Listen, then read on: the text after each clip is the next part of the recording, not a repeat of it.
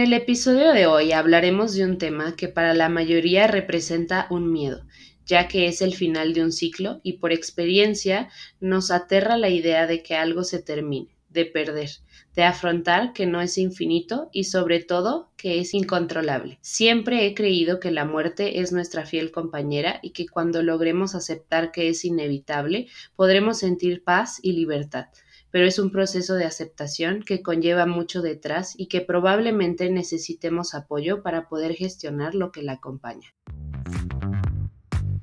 Hola, yo soy Jimena Rubio y esto es Raíces Conscientes, un podcast que busca comprender cuestiones familiares de crianza, educación y vida a través de diálogos y entrevistas con personas que comparten esta búsqueda por la trascendencia.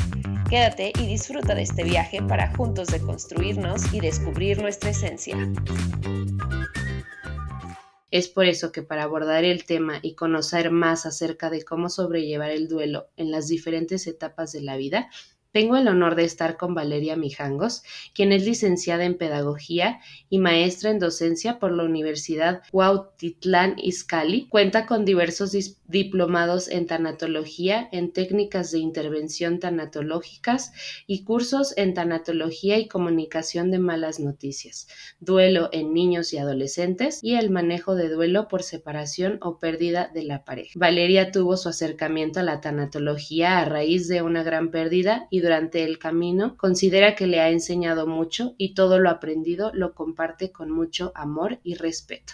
Pues bienvenida Valeria, muchísimas gracias por estar aquí. Justo estas dos palabras con las que termino, amor y respeto, creo que tienen mucho que ver con la muerte. Así es. Muchas gracias Jime también por invitarme a este episodio y por crear estos espacios este donde pues cada episodio eh, les va a ayudar toda la información a, tu público también para que lo puedan, este, pues, adquirir en su día a día, ¿no? Sí, justamente eh, yo inicié esto con esa idea, ¿no? Que siempre tenemos como esas espinitas, eh, vamos por la vida y nos van surgiendo las dudas y no sabemos a dónde acudir. Entonces, yo creo que eh, justo el tema de la muerte y de cómo sobrellevarlo, el duelo y más eh, conectarlo con esta parte de em, acompañar el duelo de otra persona, ya sea un adulto o sea un niño, nos puede costar trabajo porque no es un tema fácil, eh, fácil en sí o sea, de por sí trae, trae mucho detrás, entonces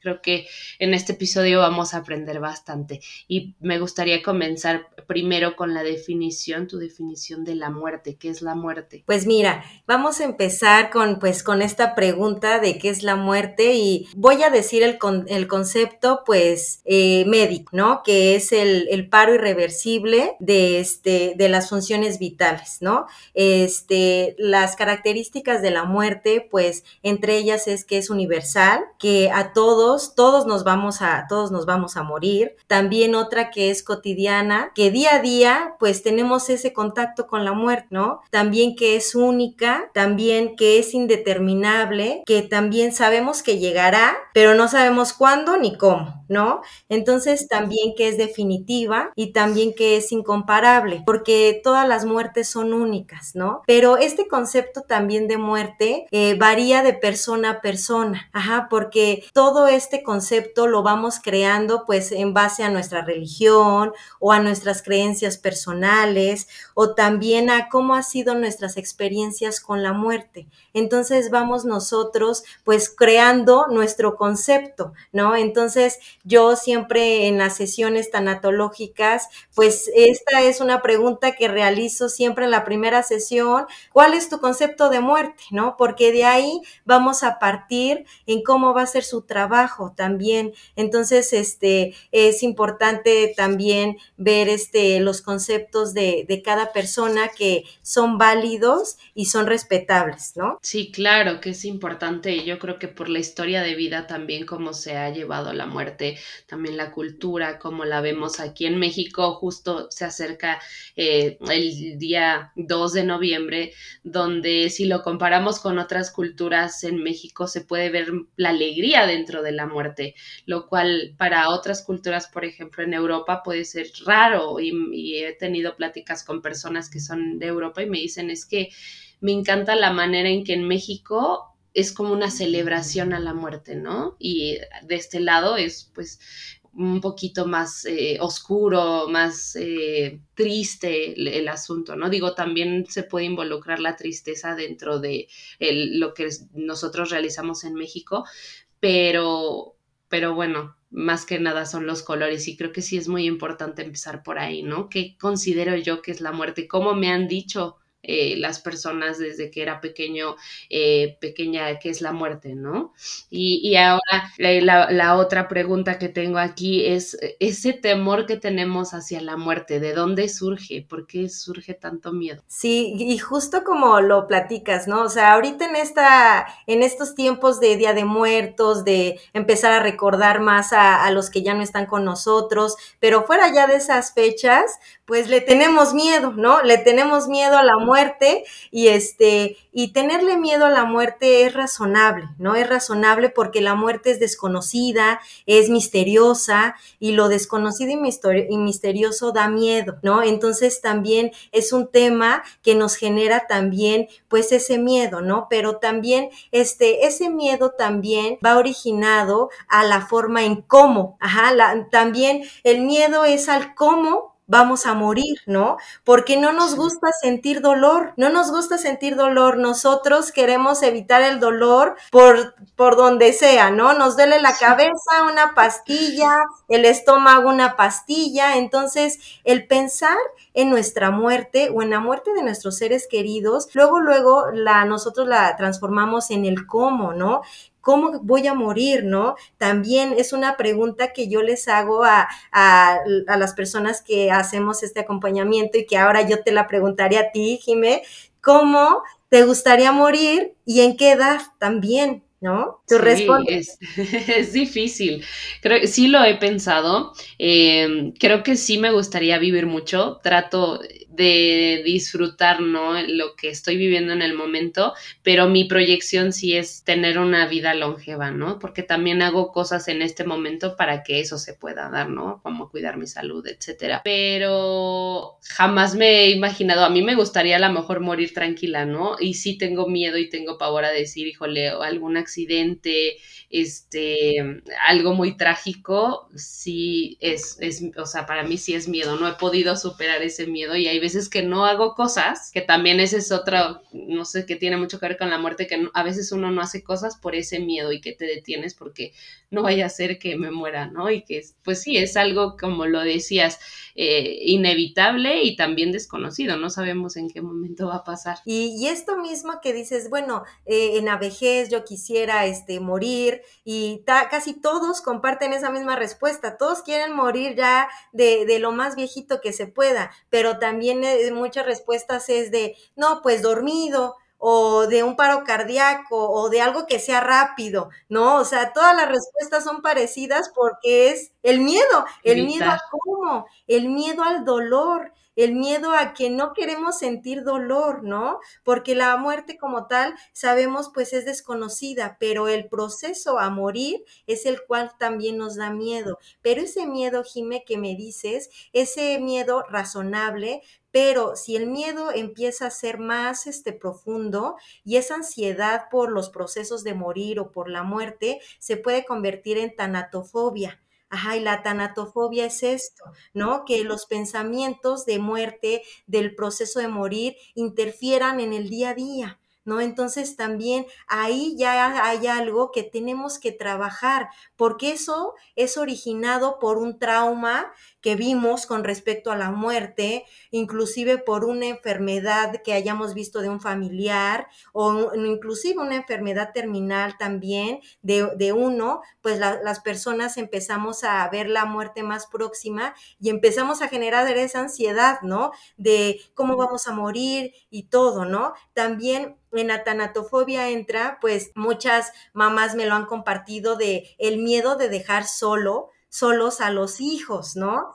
Y eso es de es que no, ni siquiera puedo pensarlo, el pensarlo me pone mal, el pensarlo me ya me genera un dolor de cabeza, una taquicardia, todo eso es tanatofobia, también el miedo de dejar a pues a nuestros seres queridos pues este inconsolables, ¿no? Que que va a pasar, ¿no? No es algo que podamos evitar, ¿no? Pero el pensarlo nos genera ya esa ansiedad y ese estrés, como tú me dices, yo ya hasta he dejado de hacer cosas, ¿vale? Por pensar en que va a pasar algo, ¿no? Entonces, todos hemos experimentado un tipo de tanatofobia en, en, algún momento de la vida, ¿no? En algún momento, y es, es razonable, pero si ya empieza a afectar en nuestro día a día, pues ya hay que tener un tipo de intervención para, pues, dar en el, en el núcleo que es el, el miedo, ¿Qué, qué miedo, ¿Qué, qué, te produjo ese, ese gran miedo, qué viviste de niño, eh, ¿qué, qué muertes has experimentado.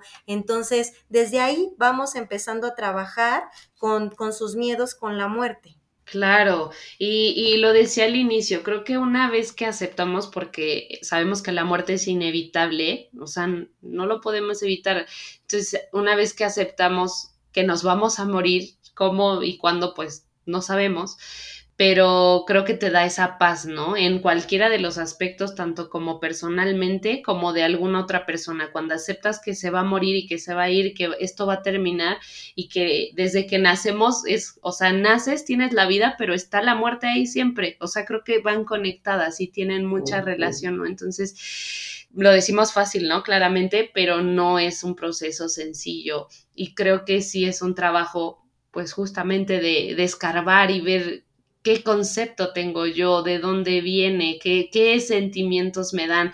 Yo que estoy constantemente con, con niños este, pequeños, yo sí digo, ellos no, no tienen miedo a la muerte. Entonces, pero a mí me da un pánico que les vaya a pasar algo y justo esa es mi idea, o sea, y, lo comparto con otras maestras, es de que nuestro trabajo es evitar que se mueran, o sea, es que su vida esté bien, ¿no? Porque sabemos que ellos están experimentando, no tienen justo este miedo a la muerte porque ni siquiera creo que tengan como bien definido el concepto, que es justo lo que vamos a platicar aquí. No sé, ya tú me dirás a profundidad si sí o si no, o cómo es que lo ven o dependiendo de la etapa. Pero, pero creo que sí da mucha paz el saber eh, pues que nos vamos a morir y que no podemos hacer nada, ¿no? y justo acompañado también de esto, pues viene el duelo. O sea, sabemos que en algún punto vamos a perder a alguien, pero cómo se vive, ¿no? ¿Y qué es el duelo? Claro, y mira, y, el duelo ya viene, este, es una respuesta natural a la pérdida. Ajá. Cuando nosotros tenemos una pérdida significativa, pues vamos a empezar a elaborar lo que se llama el duelo, ¿no? Y en el duelo es una adaptación, ¿no? Una adaptación y también es caracterizado por un desgaste tanto emocional como físico también. Entonces, es un desajuste en nuestra cotidianidad, ajá, porque tenemos que empezar a adaptarnos a la ausencia, ajá, a la ausencia de la persona que ya no está o a lo perdido al objeto tal vez perdido, ¿no? También es importante, Jimé, pues aclarar que no todas las pérdidas van a generar, generar un duelo, ¿no? Dependiendo del apego que tengamos con la persona o con el objeto, vamos a generar un duelo. Ajá, y porque tal cual es, si no hay apego, no hay duelo, ¿no? Entonces, también nosotros, eh, el grado que tengamos de apego a la persona y al objeto es como también se va a ir, este, se va a ir formando nuestro duelo, ¿no? También el duelo se ve mucho influenciado en cómo fue la forma de, de, muerte de la, del ser querido o del objeto que se haya perdido, también de, este, de la sociedad, de la religión, también todo esto este, se va adaptando eh, a la persona, porque cada duelo es único. Ajá, cada duelo, cada persona duela de manera diferente. Todo duelo es diferente y hay que adaptarlo a la, a la personalidad de las personas, este, tanto adultas como en los niños también. Ok, entonces va a depender, ¿no? Porque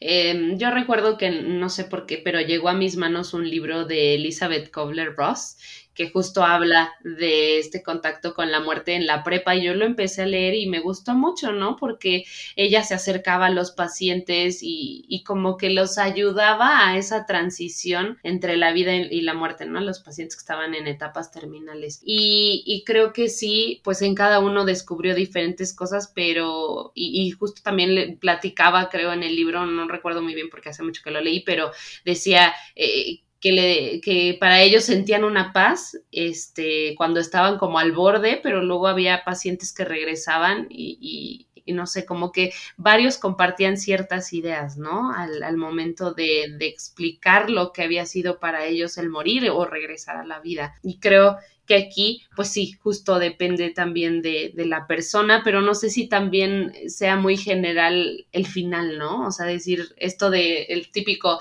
el, no vayas hacia la luz o este tipo de cuestiones, no sé si sea también dependiendo de la persona o, cómo podemos saberlo? Eh, el libro yo creo que estás comentando es el de el de la muerte y los moribundos, ¿no? Me, me, imagino que es este el libro el que estás ahorita comentando, que sí es donde ella narra los las diferentes situaciones que tiene con, los moribundos, ahora sí, ¿no? Entonces, también, como todos tenemos conceptos diferentes también de la vida, entonces también el final de la vida es, pues, ahora que es sumamente personal, ¿no? Hay veces que, que sí em, empatan algunas, este, eh, pues, ¿cómo decirlo? Algunas experiencias que tal vez las personas compartan, pero pues todo ese final ya ahora sí que cada uno lo va a experimentar cuando ya este toque, eh, toque experimentar eso, ¿no? Toque vivir esa parte, exactamente el momento, ¿no? Y hasta pensarlo nos, nos pone la piel chinita, ¿no? Yo creo de, ay, no, o sea, Qué, qué, miedo, ¿no? Qué incertidumbre, ¿no? Entonces ahí otra vez volvemos un poco al ese temor a la muerte, a, a, lo desconocido, a qué hay de, qué hay después de eso, ¿no? Por eso te digo que también en el momento final es, este, depende mucho también en lo que crea la persona, ¿no? Okay. Eh, algunos conceptos que te comparto que me dicen las personas, algunos creen, no, ¿qué es la, qué es la muerte? No, pues, este, es trascendencia, es este, el, el, el inicio de otra vida, o sea, entonces también eh, en el momento que ellos toquen partir, eh, dependiendo también su creencia, es como también van a, hacerlo de la manera más en paz posible. Ok, y ya, ya lo, sobrelleva, lo sobrellevarán, ¿no? Cada una de las personas. Pero sí, entonces el duelo pues va a depender del apego que tengas. Y he escuchado mucho de que las eh, cinco etapas del duelo y que el duelo en siete pasos, o sea, esto también es como dependiendo de las personas o de dónde surgen estas ideas de etapas de... Etapas, ¿no? Ok. Y estas etapas, este, vienen pues de, de, la doctora Elizabeth Kubler-Ross, ¿no? Ella, pues, bueno, fue una psiquiatra que estuvo también, este, pues, pionera de la tanatología, sí, y ella en este libro, en el de La muerte y los moribundos, da a conocer estas famosas cinco etapas del duelo, ¿no? Que día, o sea, en actualidad se siguen manejando, ¿no? O sea, ella este, fue tan clara en todos sus estudios que al, a, al, día, al día de hoy esas etapas, pues las experimentamos, tal vez no todas, tal vez no en el mismo orden, porque sí, cada duelo es personal, pero las experimentamos, ¿no? Y estas etapas, ahorita platicando ahora de las etapas, pues la primera, o, o bueno, una de ellas es la negación. Eh, en la negación yo quisiera platicar que es cuando decimos más no, no me puede estar pasando esto a mí, no puedo creer que está pasando esto, no puedo creer que le pasó a él o a ella, no, mi abuelito no, no, ¿por qué? No, este, no, porque a mí, todo, ese no, ese no, ¿no? Entonces, este, toda esa, esa etapa es de creer que lo que está pasando es un sueño que es un mal sueño, que es una, que es una pesadilla, que, que no está pasando, ¿no? Entonces también todos vivimos casi esa etapa al inicio, ajá, cuando tenemos la pérdida, cuando tenemos el shock inicial, que decimos, no, no, no, no es cierto, no, no lo puedo creer, ¿no? Cuando nos hablan por teléfono, cuando nos dicen la noticia, luego, luego decimos no, no, no lo puedo creer, ¿no? Entonces, esa es, eh, es una etapa, ¿no? La negación. La otra es el enojo, ¿no? El enojo con todo mundo, ¿no? El enojo con la persona que falleció, sí, nos llegamos a enojar también. ¿Por qué? ¿Por qué me dejaste? ¿Por qué te fuiste? ¿Por qué este, nos dejas con este dolor, no? Eh, también el enojo, pues, con la vida, porque él, porque este, le pasó esto a él, porque este, nos pasa esto a la familia, también enojo con uno mismo. Y el enojo con uno mismo viene más porque sentimos que nos faltó tiempo, ¿no? ¿Por qué este, enojarnos con nosotros mismos de, ay, ya ves, ya no está y yo quedé de llevarlo a la playa y ya no lo hice, ¿no? Entonces nos enojamos con nosotros mismos, ¿no? También hay veces que nos enojamos con lo que creamos, con, con, Dios, con lo que las personas crean divino, nos enojamos también, porque ahí decimos, no, nos dejaste, ¿no? Nos dejaste, nos dejaste en esta dura situación, te lo llevaste, muchas cosas decimos también en esa etapa de enojo, ¿no? Este, no sabemos a quién echarle la culpa, ¿no? En este momento. Exactamente. Y, y luego la, para la culpa más fácil, para nosotros mismos, luego nos culpamos a nosotros mismos, es más fácil culparnos a nosotros mismos, ¿no?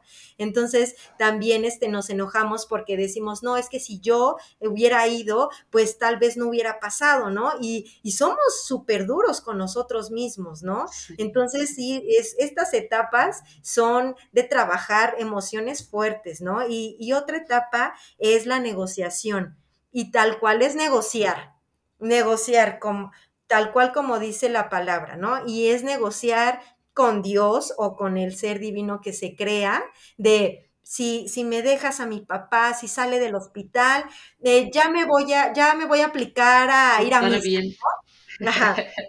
Ya voy a dejar de fumar este, ya este, lo voy a llevar o voy a ser el mejor hijo. O sea, empezamos a querer negociar, ¿no? También negociamos con, con, con nuestros seres queridos que están pues en el hospital o que ya están graves o, con ellos, ¿no? Mira, si te recuperas, eh, ahora sí voy a llevarte a este lado. O ahora sí, o sea, empezamos a negociar, ¿no? O también negociamos con, con quien podamos. Y eso también es una respuesta natural a, lo que estamos enfrentando, a la pérdida que se viene o a la pérdida que ya tenemos, ¿no? Entonces también el, el ir negociando, creer que podemos cambiar lo que pasa, ¿no? O sea, creemos eso, pero es normal también, ¿no? Creemos que, que, si negociamos va a haber algo que digan, ah, ya me prometió todo esto.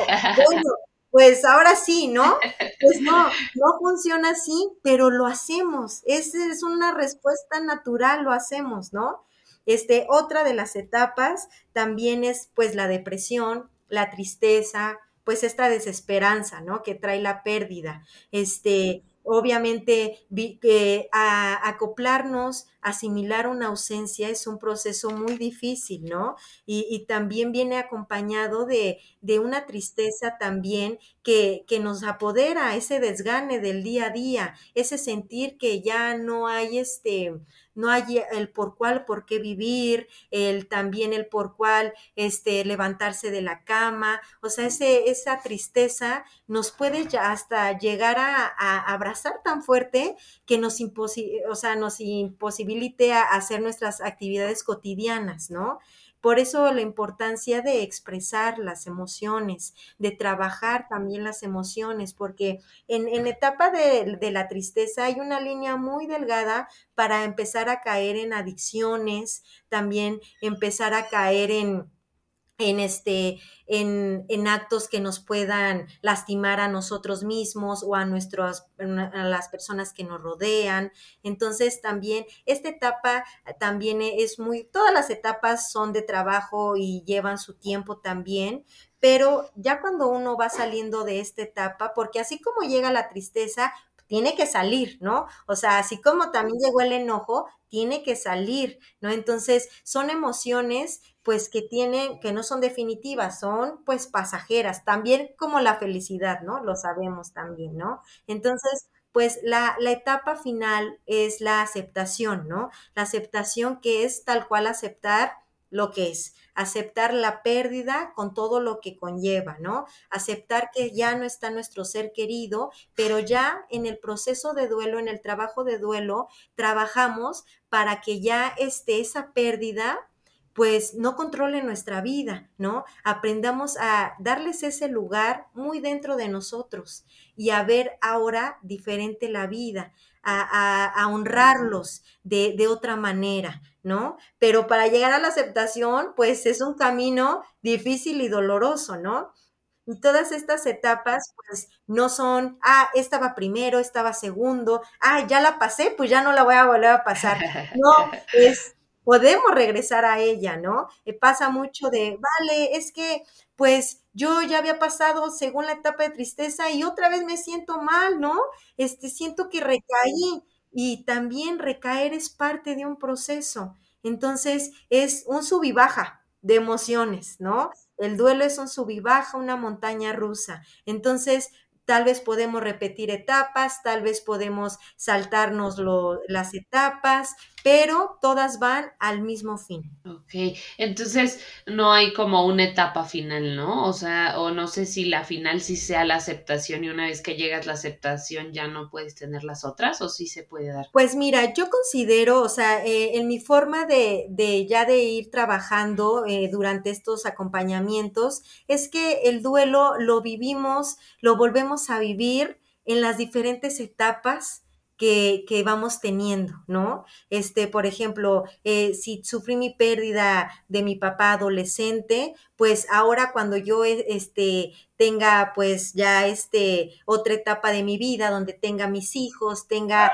nuevas actividades, va a volver a venir eh, esa, ese dolor de la ausencia, porque claro, queremos que nuestros nuestros padres convivan con nuestros hijos, ¿no? Entonces vuelve a caer ese dolor de haberlos perdido, de, ay, ¿por qué no está mi papá? ¿Por qué le pasó eso? Yo quería tal vez que él conociera a mis hijos, ¿no? Y eso no significa que, que haya retrocedido en el duelo, ¿no? Lo vas a volver a preguntar tal vez, ¿por qué le pasó eso? Aunque ya hayan pasado 10 años, 20 años, uno pues va a preguntar eso, aunque no haya respuestas, ¿no? Así de, ¿dónde, por qué pasó esto, ¿no? ¿Por qué a nosotros? Lo extraño mucho, ¿no? Pero la intensidad es la que va bajando.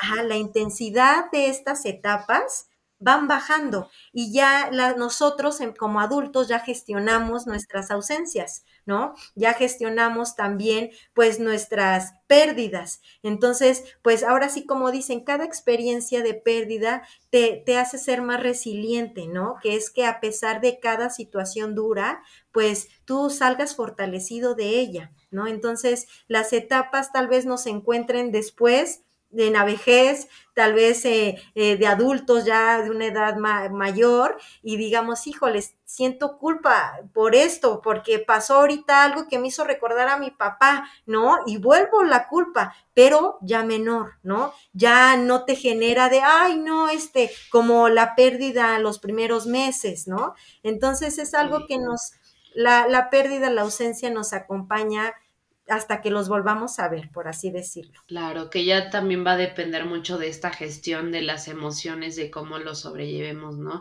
Y de la manera en que vamos a recordarlo, si es, si es de esta manera en que sabemos que siempre nos van a acompañar o si es de esta manera en que todo el tiempo estoy extrañando a la persona o, o no sé, pero sí creo que también tiene mucho que ver con personalmente, ¿no? Y, y hasta que lo vive uno, pues lo vas a ver.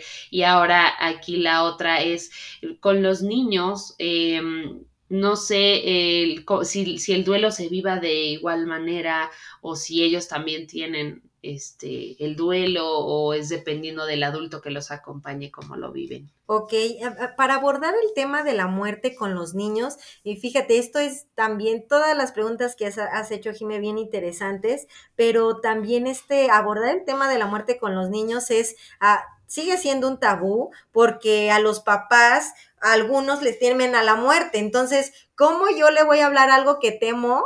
A mis hijos, ¿no? Entonces, ahí hay que primero este, ver nosotros como padres, a ver, ¿cuál es mi concepto de muerte? ¿Cuál es mi concepto de vida también, ¿no? Entonces, eh, empezar a, a ver primero en uno cómo ha vivido sus procesos de pérdidas, porque los niños son reflejo también de, pues, de, de, los adultos, ¿no? Y más de sus padres. Entonces, aquí para abordar el tema de la muerte con ellos, hay que, bueno, eh, los niños de por sí, pues, viven ellos en constante maduración, ¿no? Este, también vamos a, a empezar a abordar el tema dependiendo de, pues, su edad, de también de, de, dependiendo su religión, este, también este, su personalidad. Entonces, todo esto hay que empezar eh, con preguntas, ¿no? Porque ya los niños, este, ya en su cotidianidad también, ya llegan ver a ver la muerte en los videojuegos, en, en las películas ya infantiles ya lo abordan luego también, en, en, las redes sociales también lo que ven, en, también lo que escuchan. Entonces, ellos ya tienen, este, saben de la existencia de, de este concepto, ¿no? Nada más que, pues ellos se hacen sus teorías, ellos conforme lo que ven, lo que escuchan, van haciendo sus teorías. Por eso es importante que preguntemos, ¿no? Oye, este, eh, tú en escuela tal vez te han hablado de, del proceso de muerte o qué es la muerte y ellos conforme vayan respondiendo, hay que no dejarlos en su fantasía, hay que empezar a nosotros responderles y aterrizarlos un poco a la realidad, ¿no? A la realidad, porque también como padres nos equivocamos mucho de, este, no, eh, no hay que hablar de muerte en frente de él, ¿no? Al final de cuentas, si no se lo, si tú no le respondes sus dudas, las va a buscar en otro lado. Exacto. Y eso no lo vas a controlar. Ajá, lo que sí puedes controlar es tú cómo le solucionas tus dudas a tu hijo, ¿no? Entonces, este, de preguntarle tú qué has escuchado de muerte, eh, en la película, no sé, del León que vimos, qué te pareció la muerte del papá, eh, todo para ver él en qué, qué, cuál es su concepto, ¿no? Con qué fantasea. Entonces, ahí irlo, eh, irlos aterrizando a la realidad, ¿no? Y, y tal cual manejar el tema de muerte con los niños de murió, murió. Eh, este, nada de falleció, nada de, este, se fue con Dios, nada de, este, está descansa, ya encontró la paz eterna, este, nada de, esas cosas porque los niños no las pueden entender y las entienden luego literal, ¿no? Este, de, ay, pues mi mamá dijo que esté en un descanso eterno, no, pues ya no me quiero ir a dormir porque pues voy a descansar y tal vez me muero, ¿no? Entonces, es también algo pues que los papás no lo sabemos, ¿no? No lo sabemos y, y, es algo que pues también se, se va aprendiendo inclusive a la mala, ¿no? Ya cuando nosotros le decimos las cosas a nuestros hijos y de repente vemos de, mamá, este, tú me dijiste que mi abuelo estaba en el cielo y pues ahora que fuimos a de viaje y nos subimos al avión no lo vi, ¿no? Híjole, ahí qué hacemos? Ya nos pusimos el pie nosotros solitos, ¿no? Entonces, es como de chi, ¿no? Entonces, para evitar eso es desde el inicio, ¿no? Desde el inicio y tal vez en los niños no necesitan tal vez detalles, ¿no? Pero decirles, Mira, eh, todos pues eh, vamos a, a morir. Eh, ¿Qué es morir? ¿No, mamá? ¿Qué es morir? ¿No? Ah, bueno, cuando ya no podemos respirar, ya no podemos comer, ya no nos podemos levantar. O sea, todo esto, ¿no? Hacer, tener un vocabulario más accesible, pues, a, su, a sus edades, ¿no? Y también, claro. pues, compartiendo siempre sus dudas, todas las dudas que ellos tengan y tal vez se vale que cuando ellos tengan una duda uno no sepa qué decirles, ¿no? Se sí. vale también y tal cual decirles, ah, mira, por ahora no sé esa respuesta, pero lo voy a investigar y te lo voy a compartir, ¿no? En vez de decirles una mentira piadosa o de decirles algo como de, ay, ya después se le va a olvidar. no, no lo olvida, ¿no? Sí, lo importante es, y siempre lo he creído, es ver al niño como esta persona que si le explicas, claro, con las palabras que puede entender, o, o sea, se va a empezar a generar conceptos.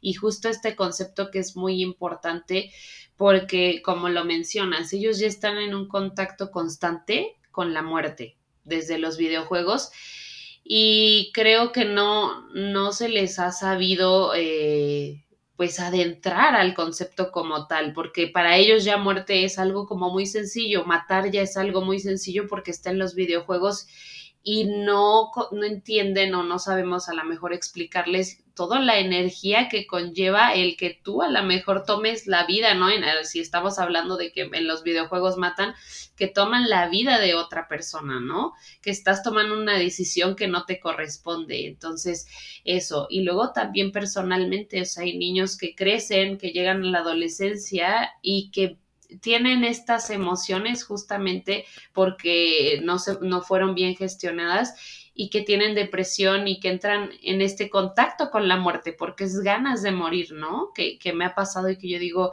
mm, qué, qué, complicado puede llegar a ser tanto como las personas adultas que acompañan a estos niños que ya hablan de me quiero morir, o sea, que ya te lo dicen, ¿no? Y, digo, al menos yo en mi, en mi infancia y en lo que yo viví, pues no tenía como este tipo de, de oraciones, ni siquiera me pasaban por aquí, ¿no? Pero últimamente se ha visto más, ¿no? Se ha visto que hay suicidios, este, igual que hay niños que ya lo mencionan y que dices tú, bueno, ¿de dónde viene, no? Si es esta falta del acompañamiento también, de la gestión de las emociones con ellos y de platicar y adentrarnos a esto que es realidad, ¿no? Que no podemos evitar, pero pues sí generar un concepto bien claro de, de lo que es la muerte. Así es, y, y, es el exceso de información también, ¿no? Y, y, información también de qué tipo, ¿no? También, este, nosotros como padres hay que estar también al pendiente de qué ven, qué leen, este, cómo es su círculo de amigos, también qué es lo que les gusta jugar, este, todo esto para que nosotros demos un acompañamiento y las dudas que tengan, írselas resolviendo eh, o ir detectando pues señales de alarma, ¿no? Señales de alarma y también todas las ideas que ellos tengan de, de la muerte, de los procesos de morir, de, de, todo eso que ellos han escuchado, porque también ellos tal vez escuchan a la mamá, es que pues por una pérdida, ¿no? Ay, no, eh, me quiero morir, es que mi mamá ya no está y yo también me quiero ir con ella, todo eso, ¿no? Que a veces cuando uno está en duelo, olvida también a los que están a su alrededor, ¿no? Entonces sí. también los niños empiezan a observar cómo los adultos gestionan su duelo y es como ellos van a aprender también a cómo gestionar su duelo, ¿no? Entonces es importante que a los niños se les acerque y, y les, se les diga, mira, este, eh, murió esta persona, eh, murió tu abuelo, eh, si tal vez hay días donde me ves llorar, es porque es normal sentir tristeza, si tú te sientes con ganas de llorar porque lo extrañas, también este, lo, puedes, me lo puedes decir, también puedes llorar, podemos hacer una, este, una actividad para recordarlo, o sea, todo eso, involucrarlo, ¿no? No dejarlo, porque ya hoy en día, pues, eh, te, los padres también ya son personas ocupadas, tanto mamá como papá, y pues bueno, déjale el celular, ¿no? Entonces los niños ahí tienen un mar de información, un mar de información, entonces pueden ver hasta imágenes que, que los dejen también perturbados con respecto a la muerte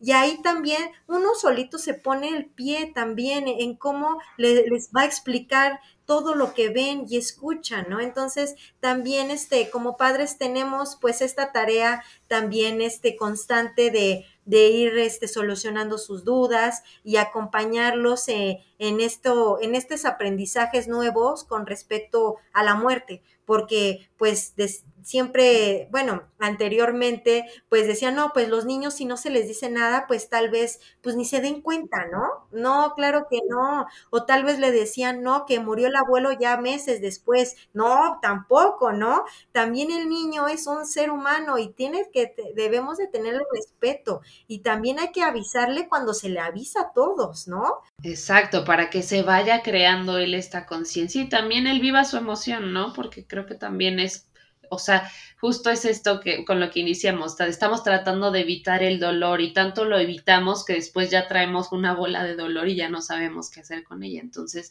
es esta parte de irlos acercando a que vivan lo que tengan que vivir, ¿no? Y aquí la otra pregunta sería, ¿a qué edad eh, es, o se considera este, que el niño ya puede comprender la muerte, o sea, de una manera cognitiva. Mira, en los niños de, en los niños escolares, que más o menos va de, pues, de los 6 a los 10 años, ellos ya tienen, pues, el concepto de, de que es definitiva, ya de que es irreversible, también ya conocen los conceptos de vivir y no vivir, Ajá, porque tal vez ya en ese, en, en, ese periodo de años, pues ya tuvieron una mascota, algún pez, este, se les perdió tal vez, también empiezan a experimentar sus primeras pérdidas, ¿no? Con juguetes, con la mascota, con el abuelo, entonces ya empiezan a tener contacto un poco más directo con la muerte, ¿no? Pero entre los 8 y 9 años, ellos también ya saben que ellos pueden morir. Ajá, ellos también ya saben que pueden morir y empiezan a desarrollar más preguntas, ¿no? Empiezan a sentirse más curiosos de, los ritos funerarios, de, de por qué les pasó eso, de, oye, eh, tú también vas a morir, oye, o sea, empiezan ya a sentirse más curiosos y, y en vez que nos preocupemos por esas preguntas, hablarlo tal cual, hablar la muerte, hablarla tal cual como uno habla de la vida, ¿no? Así tan normal. ¿No? Porque pues también los padres tenemos, aprendimos a, no hablar de la muerte, o sea, también nuestro modo de crianza fue de, pues no se habla de eso, o, o no, mi mamá dice que no hable de eso, entonces también lo aprendido, desaprenderlo. Ajá, desaprenderlo y también nosotros empezar a modificar nuestras culturas de, de, de, muerte hacia nuestros pequeños, ¿no? Es importante también, pero pues ya en, en la etapa de los preadolescentes, de pues de los 10 a los 13 años, ya tienen una totalidad de comprensión de la muerte. O sea, ya entienden ya su totalidad de este proceso, ¿no? Este que también este, este concepto va a ir cambiando conforme sus pérdidas, ¿no? Va a ir cambiando conforme sus pérdidas, porque todas las pérdidas tienen, tienen su dolor este, específico y, van a ir cambiando su concepto conforme también ellos vayan siendo acompañados. Claro, que ya, ya lo viven de una manera diferente, ¿no? Ya la, los adolescentes y aparte también que, este, que están en esta etapa este, de desarrollo donde como que todo lo sienten más, creo yo, o sea, todo lo, lo potencian al máximo, entonces creo que también la cuestión de la muerte pues es igual, ¿no? A lo mejor ya están más enfocados o, o lo viven pues, pues sí, de una manera un poquito más fuerte, no sé cómo llamarlo, pero pero sí es importante, yo creo también, es la parte del acompañamiento en ambas etapas, seguirlos guiando eh, en ello. Y eh, aquí la otra pregunta que tengo es eh, cómo abordar la muerte, por ejemplo, con los niños de un familiar, ¿no? Y también porque pues va a depender cómo sucedió la muerte de ese, de ese familiar. Pudo haber sido muerte natural, pudo haber sido provocada, ¿no? Pudo haber sido a lo mejor también este, abortos que les pueda pasar, que está, este, estaba embarazada la mamá y de repente pierde al bebé. Entonces, no sé cómo tú nos podrías recomendar abordar este tema. Ok, entonces aquí con los niños, este, eh, abordar el tema de, de un fallecimiento de, de, un familiar, este, vamos a, poner el caso, pues, de un accidente, ¿no? Vamos a empezar por ese, ¿no? Entonces, este, dependiendo también eh, el rol que tenía con el niño, ¿no? Entonces, vamos a suponer que fue el papá, ¿no? Ahorita que el que tuvo el accidente fue el padre, ¿no? Entonces, este, eh, le tenemos que decir al niño cuando se les dice a toda, a toda la familia, este, también este, la noticia, ¿no? Tal vez ellos se, lo más recomendable es de que se aparten, que no reciban la noticia como tal vez nosotros solemos decirla, porque también este, ellos pues comprenden diferente la muerte, ¿no? Entonces, con ellos pues ver si primero si ya si ya comió, si ya tiene algo en el estómago, porque va a ser un día largo. Ajá, va a ser un día largo, va a ser un proceso largo, ¿no? Entonces, primero tal vez, ay, vamos a, pues, desayunar juntos, este, todo empezar a, ponerle un poco, este, en, contexto, ¿no? Después se, vamos a, a, comentarle de, oye, este, tú has escuchado hablar de, de muerte, tú ah, volverle a preguntar, ¿no? ¿Qué, ¿Qué, es para ti la muerte, ¿no? Y él que vuelva a responder, ah, pues es cuando ya no comemos, ya no, ya no vemos, ya no respiramos, ¿no? Eh, sí, tal vez lo puedan comparar. Sí, es cuando mi abuelito este, eh, se murió o cuando mi pez se murió, ¿no? Empezamos a escuchar su respuesta y nosotros vamos un poco empezando a entrar en esa, en, en esa ahora respuesta, ¿no? Decirle tal cual, pues, este, tu papá, eh, tuvo un accidente y en un accidente de carro, pues resultó muy lesionado. Ajá, hacerle el hincapié de que fue muy, eh, muy herido. ¿no? Muy herido, muy lesionado. Y ya con eso, este, decirle que a raíz de esas heridas, esas heridas profundas, murió.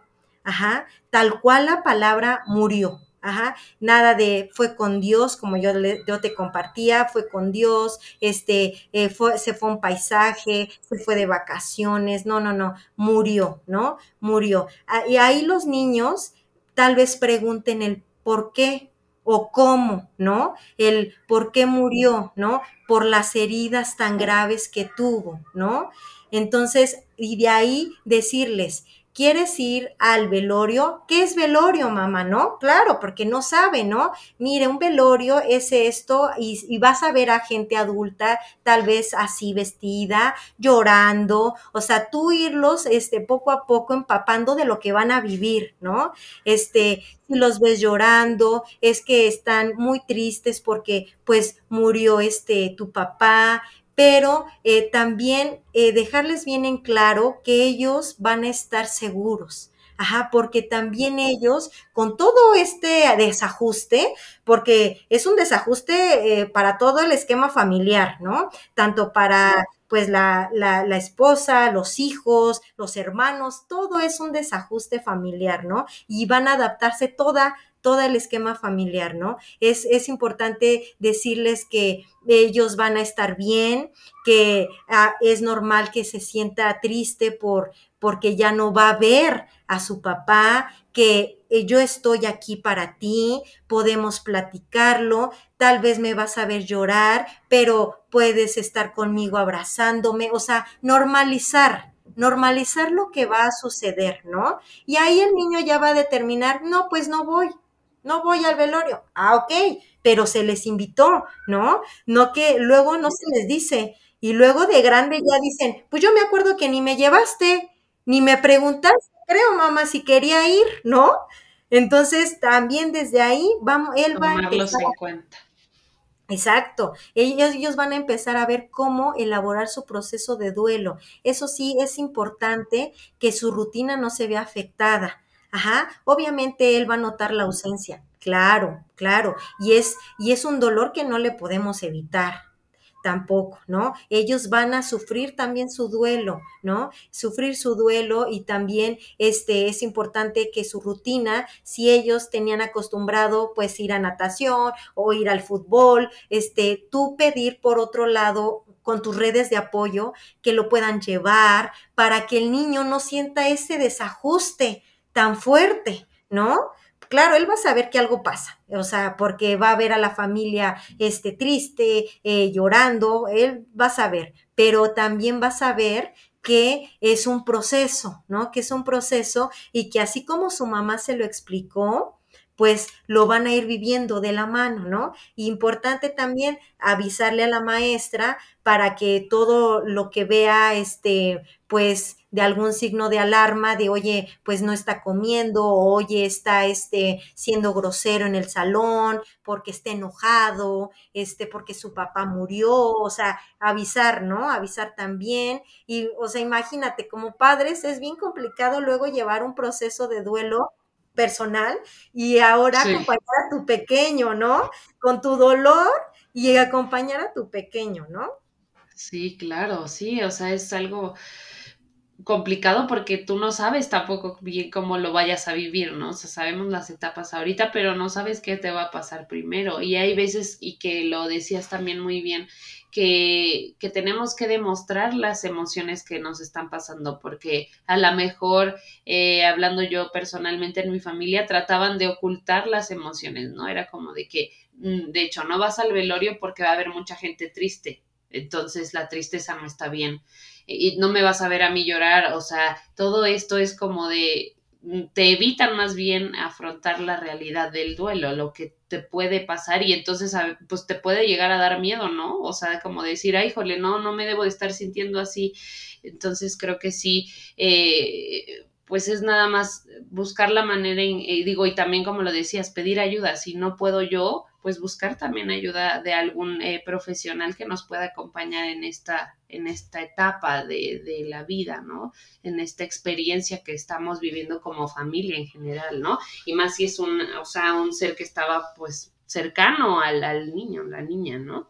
Sí, y, la muerte pues también, o sea, el duelo también pues se va a ver, te digo, este, eh, pues influenciado también por la forma, ¿no? Entonces, eh, una es pues este accidente, ¿no? Otra pues que comentabas de un suicidio, ¿no? De por sí el suicidio es difícil de hablar, ¿no? Entonces, ¿cómo se habla del suicidio con los niños, ¿no? Porque es una palabra que no lo tienen, no la tienen en su vocabulario ni queremos que la tengan, ¿no? Entonces, hay cómo abordar el tema del suicidio de un hermano, de, de un papá, de un primo, de alguien que estaba cercano tal cual, siendo sinceros, ¿no? Igual preguntándoles, este, abordándolos primero hoy, oye, ¿cuál es, qué, tú qué piensas de muerte, ¿no? ¿Qué, qué, cuál es tu, tu, tu, idea de qué es la muerte, ¿no? Y comentarles, bueno, eh, tu, tu hermano, pues, murió, ¿no? Murió y tal vez ya ahí pregunten,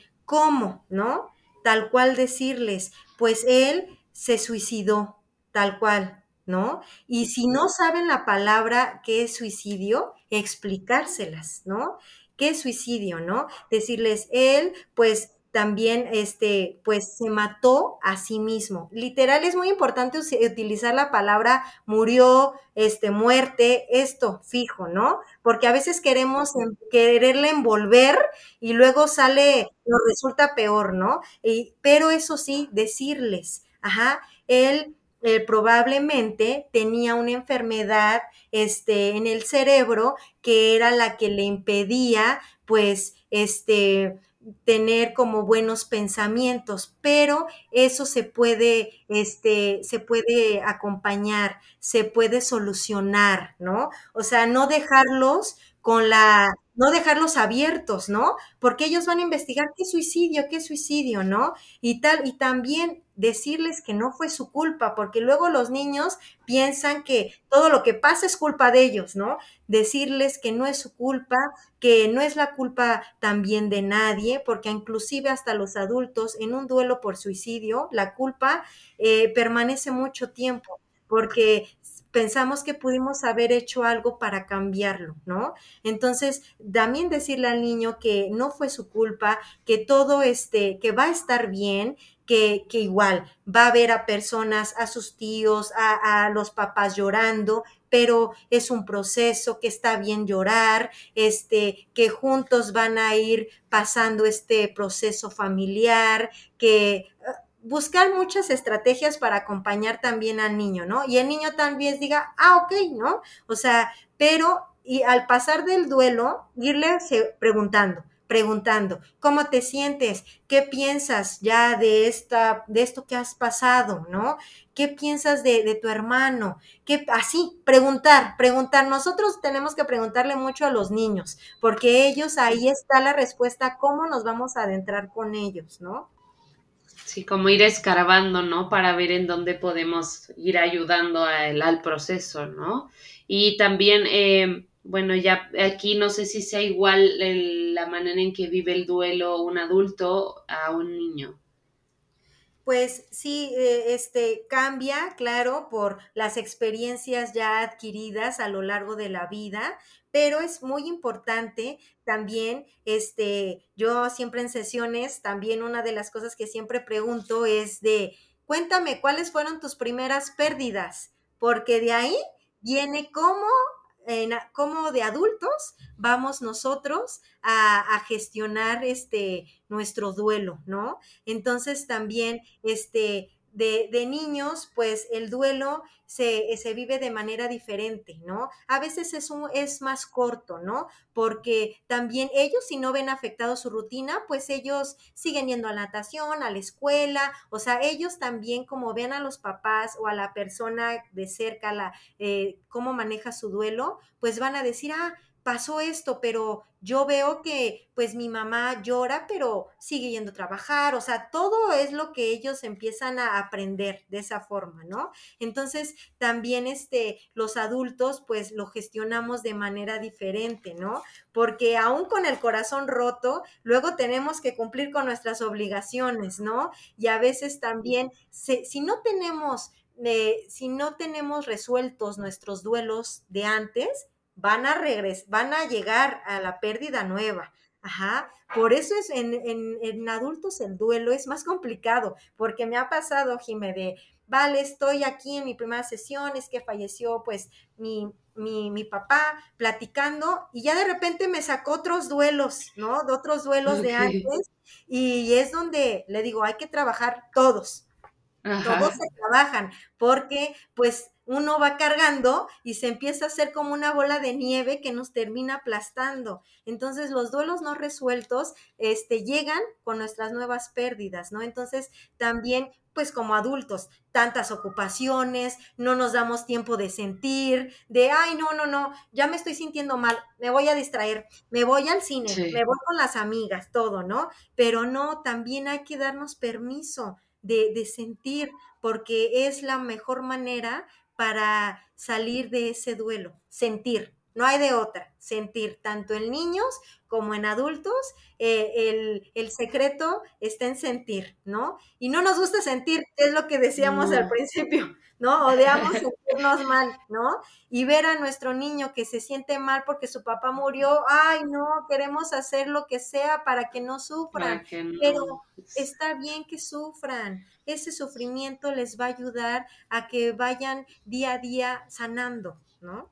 Exacto, y yo creo que cualquier este persona que nos esté escuchando y, y relaciona ¿no? el, el, tema de la muerte y los niños es este hay que evitarlo no y que no sepa y que no lo viva y, y pues no más bien es esto o sea es lo que buscamos justo con este episodio el el adentrar y buscar la manera de adentrarlo y tanto uno mismo, porque es un tema difícil para uno, entonces también con los pequeños igual, o sea, buscar esta manera de dejar esa parte de que está mal visto llorar, está mal visto estar triste, está mal visto la pérdida, sino el empezar a, a, ver la tristeza como esta enseñanza que nos trae, ¿no? Como es un momento más en la vida donde tiene uno que aprender a perder y, y, y, dejar de lado de que tenemos que estar evitándolo y, buscar la manera en que jamás salga a la luz y que te compro esto para que no lo sientas y para que llenes ese vacío que es un vacío natural que se va a quedar, ¿no? Y, y entonces creo que eso va a ser de gran ayuda para lo que decías, para que no se corte esa eh, emoción en ese momento y de, de, después de unos años resurja ese sentimiento y entonces ya no sea una, sino sean dos, ¿no? Sino que ir viviéndolo en el momento e irlo procesando. Y, y también aquí la otra es las personas que estamos con eh, junto a alguien que está viviendo a lo mejor una etapa de duelo, cómo podemos acompañarlos, ya sea en niños o adultos. Pues, este, en los adultos, pues, este, es muy importante, pues, mantener esas redes de apoyo, ¿no? En las, esas redes de apoyo, este, pues bueno, yo, mi, un, este, un ser muy querido perdió a alguien, híjoles, ¿cómo ayudo, no? Este, ¿qué digo? ¿Qué no digo? ¿No? Ahí uno se siente también de, ay, no le vaya a causar más dolor de lo que ya siente, ¿no? Entonces, a veces, aunque digamos las palabras más hermosas, este, no van a reconfortar el dolor, ¿no? El dolor nada lo va a reconfortar, ¿no? Lo que sí ayuda es la, pues, la presencia, ¿no? La, la, tu, tu, este, participación activa con, con la persona, ¿no? Este, bueno, mi amiga perdió su papá, ok, amiga, mira, te mando un mensajito, no me contestes, solo quiero que sepas que estoy yo aquí, eh, no es necesario que me respondas porque ella ya está viviendo algo, un desequilibrio, ¿no? Eh, este, eh, eh, este, muy, muy grande, ¿no? Entonces también decirle, mira, este, te compré este libro, te lo paso a dejar a tu casa rápido, no es necesario tal vez que salgas, te lo dejo, ¿no? O, este, mira, vi este video, te lo paso, ¿no? O también de, eh, ¿Qué necesitas? ¿Te puedo yo ayudar en algo? Eh, si quieres voy al súper por ti, este, ahorita. Si quieres yo paso por tu hijo a la escuela esta semana, ¿no? Este, también de, oye, este, puedo este, ayudarte a hacer la limpieza de tu casa, eh, eh, pero que no, tal vez no, no preguntándoselo, tal vez proponiéndoselo, ¿no? Así de, mira, porque ella tal vez para no incomodar, pues la gente dice, no, no, no te preocupes, no te preocupes, ¿no? Estamos bien. Siempre decimos eso, ¿no? O sea, yo cuando también eh, estoy, en sesión y les digo, ¿cómo les fue esta semana? No se vale decir que bien, ¿no? Porque es algo que lo tenemos ya de faul, ¿no?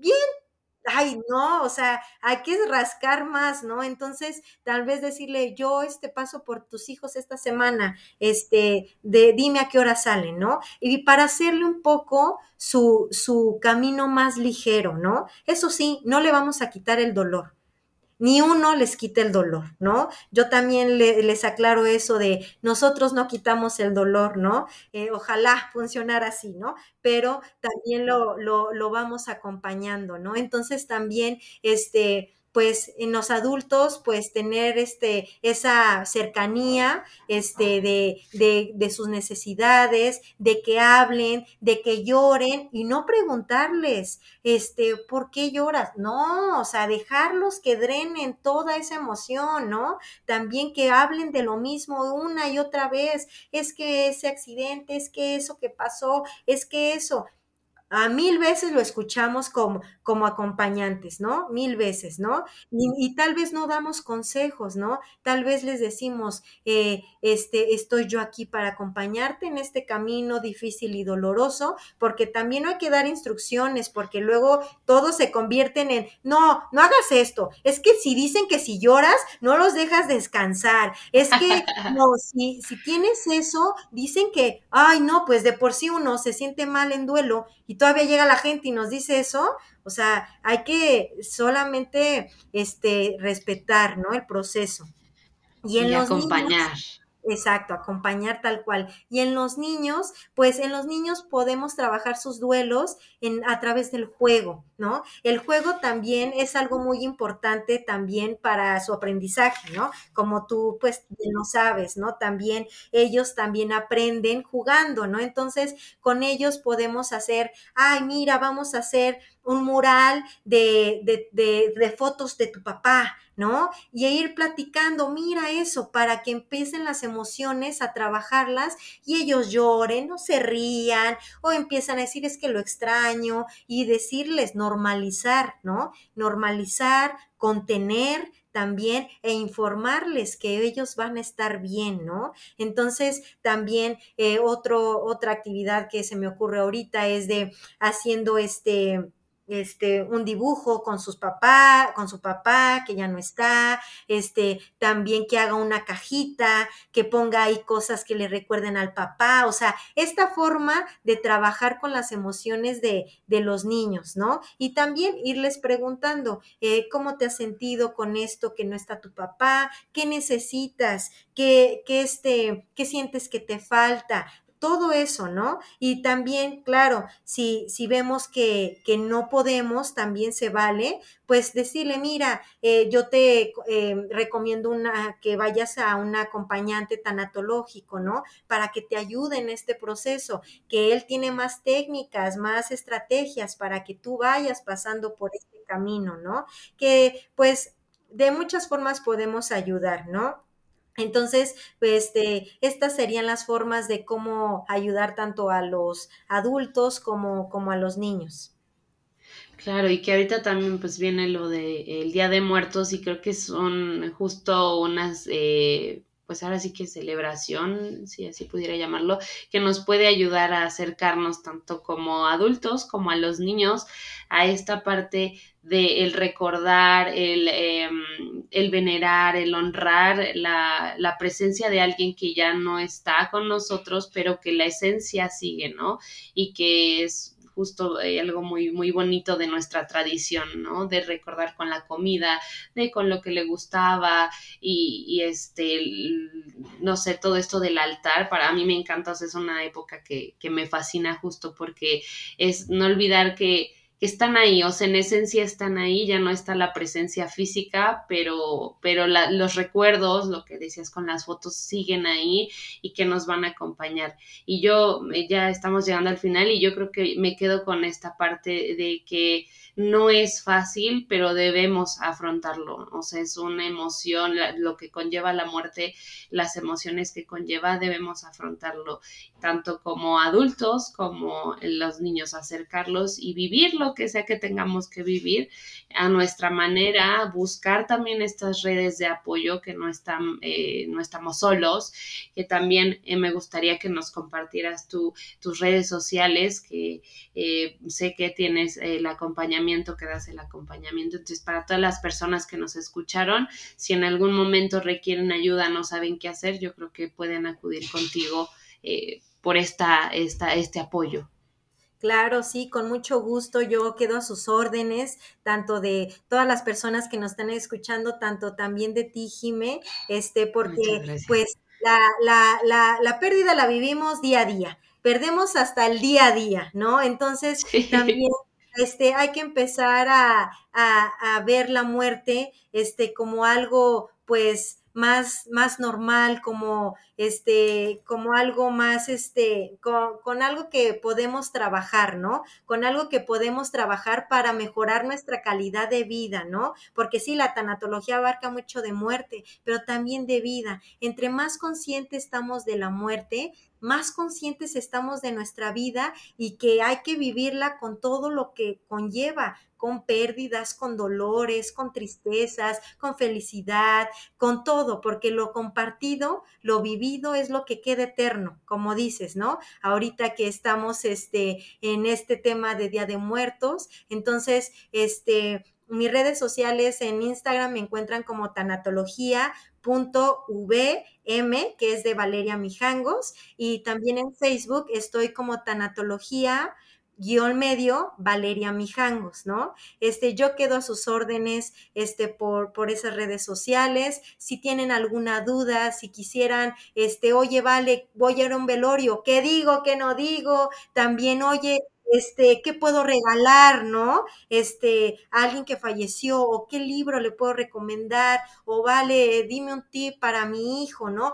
Con todo gusto, yo estoy ahí a sus órdenes y pues muchas gracias, Jime, por invitarme de nuevo a, este podcast y, y, agradecerte también por crear estos espacios para que cada día la gente aprenda algo nuevo. Bueno, muchas gracias a ti por habernos acompañado. Creo que nos dejas con muchas eh, cosas por reflexionar, por adentrarnos en nosotros también, en, en, en esta parte de los conceptos que tenemos, en las las cuestiones que también nos pueden hacer falta trabajar y pues vamos a, yo creo que es un constante, la vida es un constante conocimiento de nosotros mismos y también de las personas que nos rodean. Entonces, gracias a ti por haber aceptado la invitación, eres bienvenida siempre que tú quieras. Igual vamos a dejar las redes sociales de Raíces Conscientes para que por ahí si nos quieren seguir y este escuchar los eh, episodios y este también eh, si lo quieren calificar. Em, vamos a dejar también una breve encuesta al final de, de Spotify para que ahí la contesten. Gracias por acompañarnos en un viaje más en la búsqueda de trascendencia. Si te gustó el episodio, no olvides compartir, calificarlo y seguirnos en nuestras redes sociales. Hasta la próxima.